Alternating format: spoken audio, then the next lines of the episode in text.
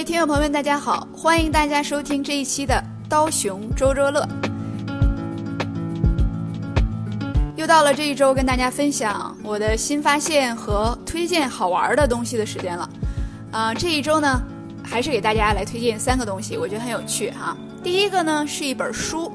那么这本书是一本讲健康饮食的书，是美国的一个医生他写的哈。那么因为我自己不是这个医学专业。也不是生物专业，所以我就不单独把它拿出来分享了。可是这里边呢，他提出的一些概念，我觉得很有趣，而且代表了近些年饮食变革上面的一些呃重大的呃推进和变化。所以我想把它分享给大家。这本书的名字叫《The Walls Protocol》哈，它应该是没有中文的译版出来。那么它翻译过来，其实这个 Walls 是作者的呃姓，所以可以把它翻译成叫卧室治疗方案。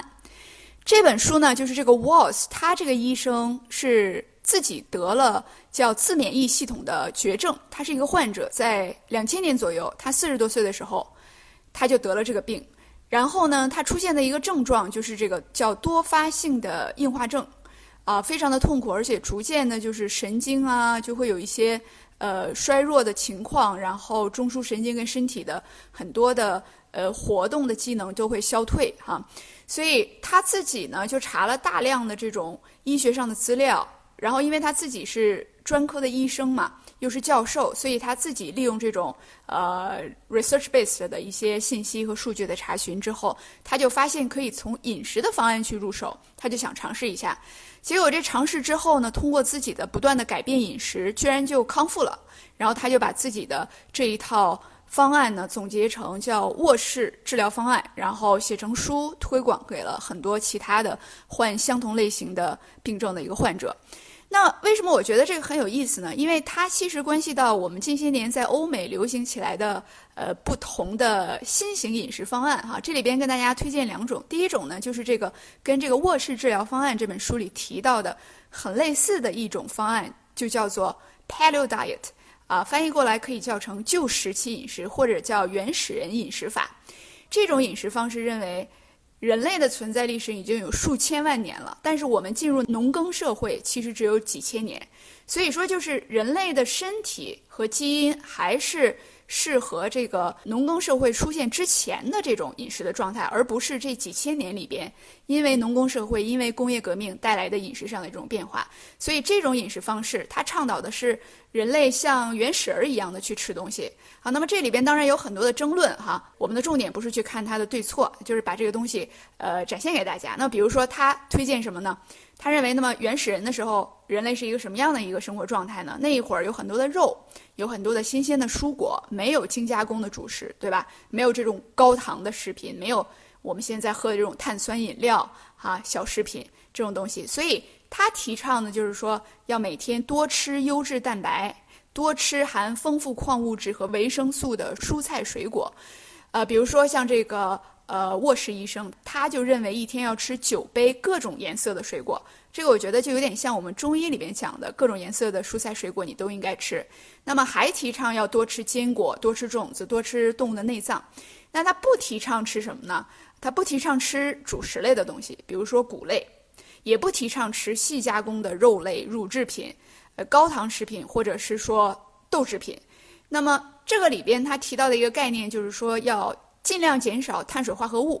啊，甚至是不吃任何带谷类的东西。如果你要吃的话，一定要吃这种全谷的啊，而不是这种精致的碳水化合物。所以它的一个总体的原则就是说，要回到那种比较靠近自然化的，呃，原始人吃什么我们吃什么哈。那么跟这个另外出现的一个非常相似的饮食方式叫生酮饮食，叫 Keto Diet，K E T O 哈。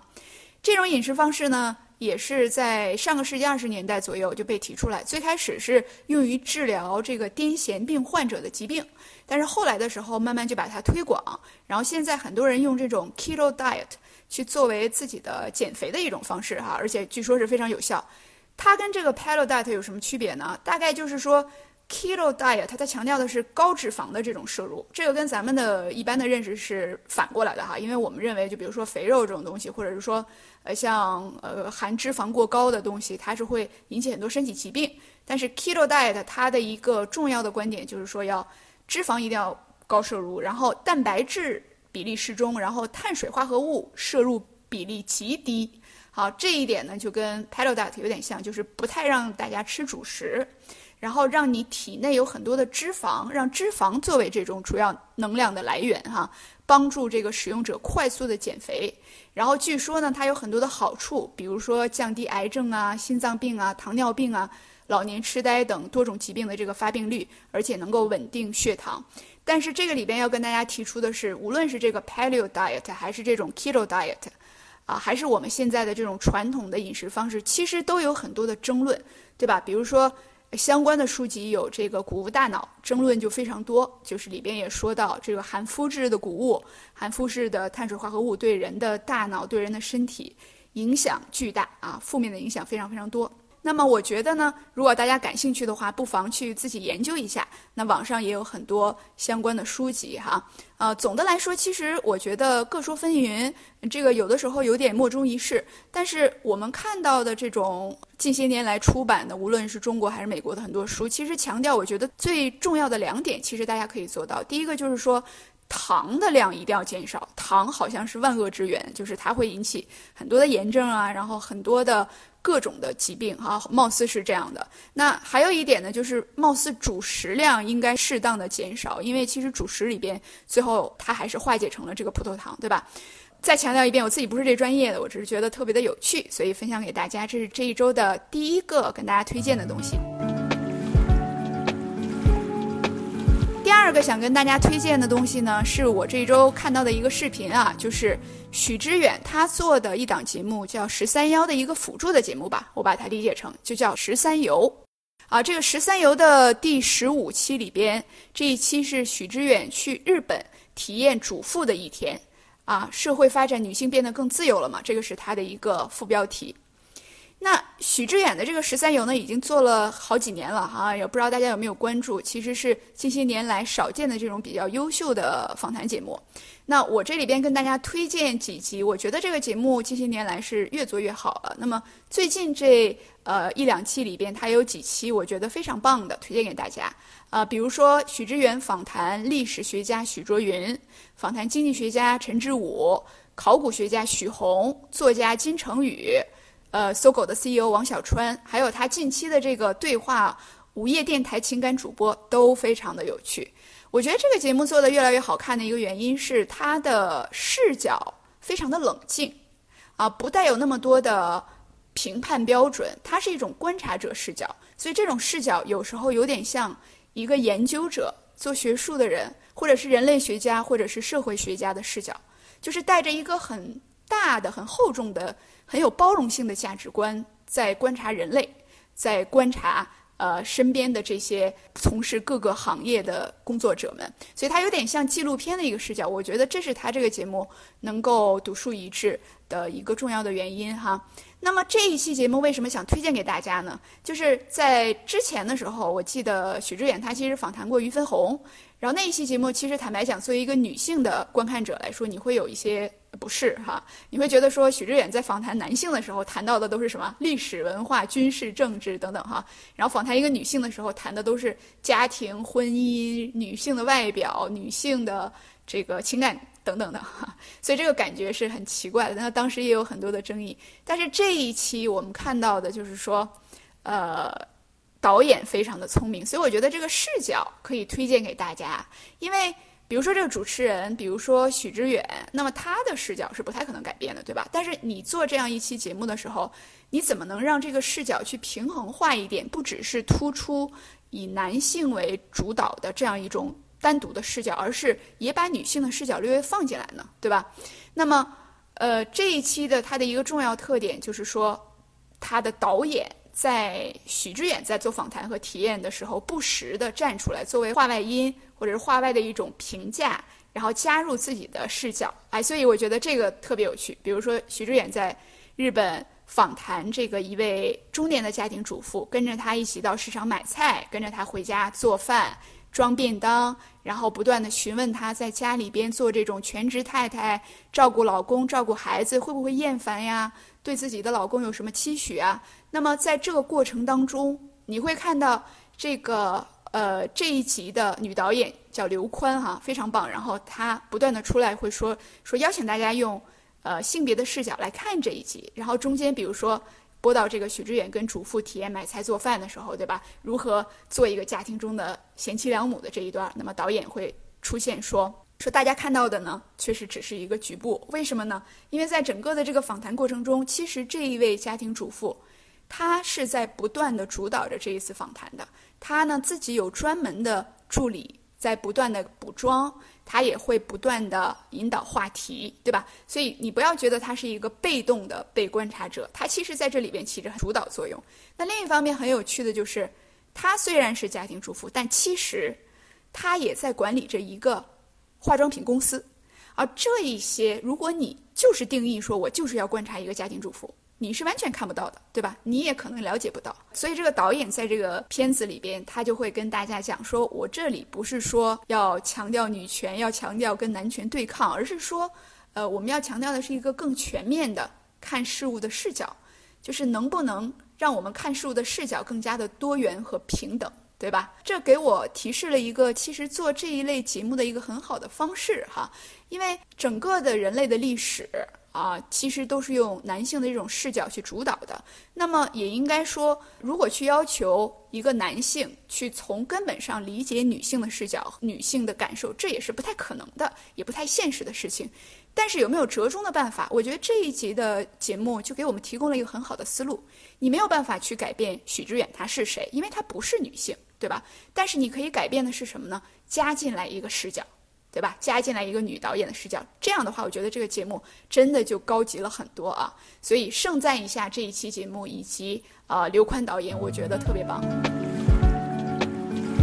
好，那最后一个想跟大家推荐的东西是我这一周新玩的一个游戏哈，叫剧本杀。哎，我其实对于这个桌游和呃很多这种推理类的游戏特别的感兴趣，但是因为。近半年以来，这个疫情在美国一直肆虐嘛，然后从三月份到现在，基本上大家都是一个，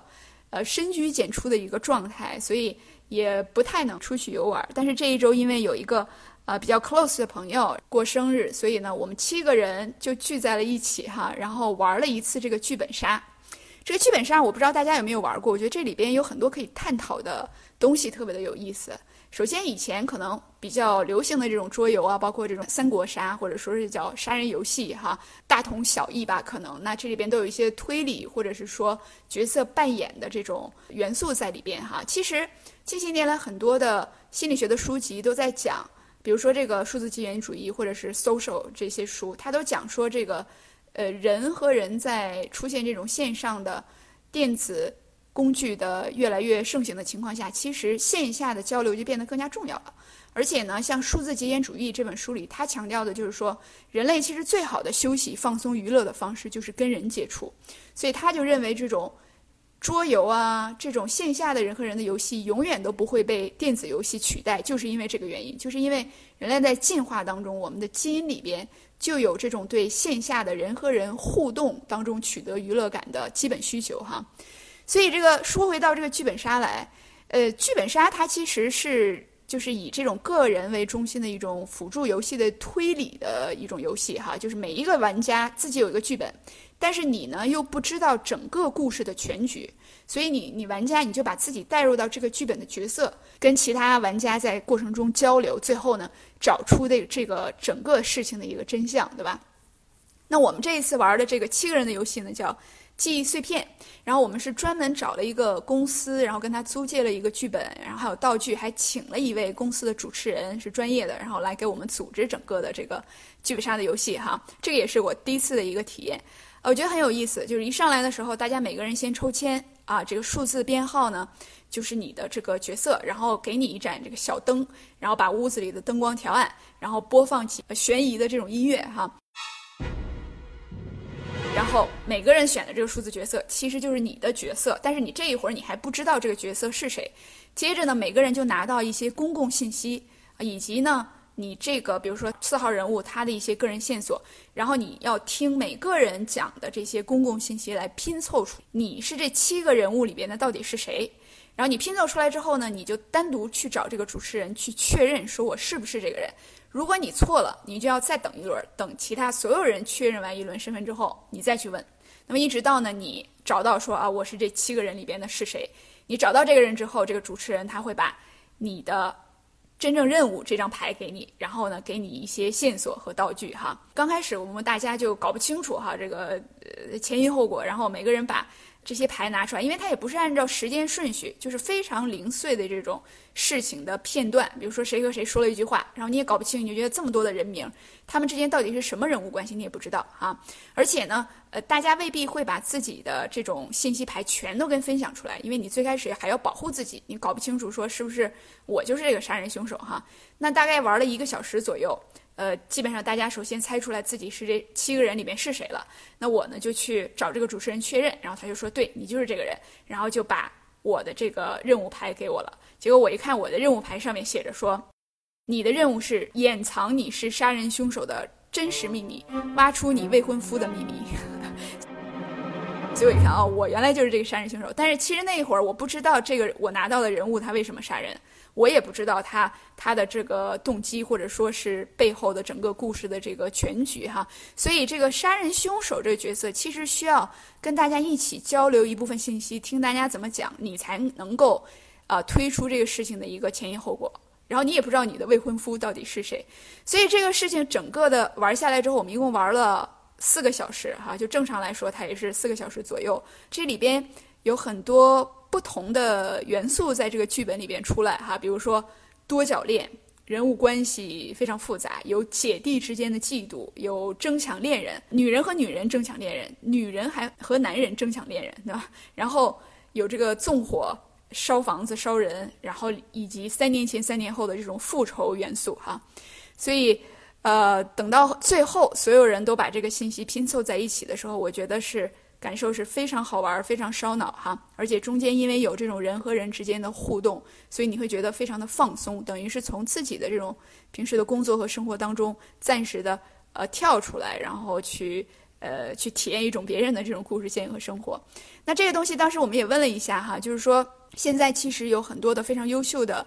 编剧现在在呃跳进了这个剧本杀的这个行业哈，所以才会有这么好的这种剧本出来。那么，比如说我们用的这个公司，它其实有就有几十款非常好的剧本可以玩，而且根据你人数的不同，根据你想玩的类型，像我们这一次玩的，它可能是一种没有主要的这个剧本的这样一种游戏形式。那么还有更复杂的，还有更多道具的，有恐怖元素的等等哈，非常有趣。而且听说呢，这个呃写剧本杀呃这个工作呢也是收入不菲的哈，啊动辄也可以年薪几十万甚至上百万。看你这个剧本杀是不是很受欢迎，嗯，那我觉得这里边它非常的巧妙。一方面在于呢，这个剧本本身它就是情节非常的跌宕起伏，你会觉得在意料之外，但是又情理之中，它会反映一部分的人性和人的心理活动哈。但另外一方面，它跟一般的剧本或者是电影啊、电视啊、小说呀不一样的地方，又在于你跟人之间有互动，而且呢，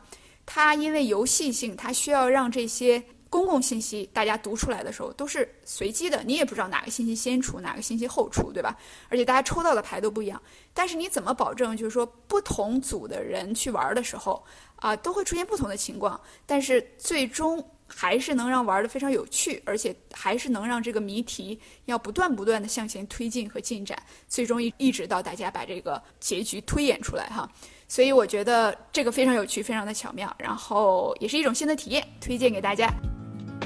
好，这一周说了很多哈，呃，希望大家能够喜欢，我们下一周再见。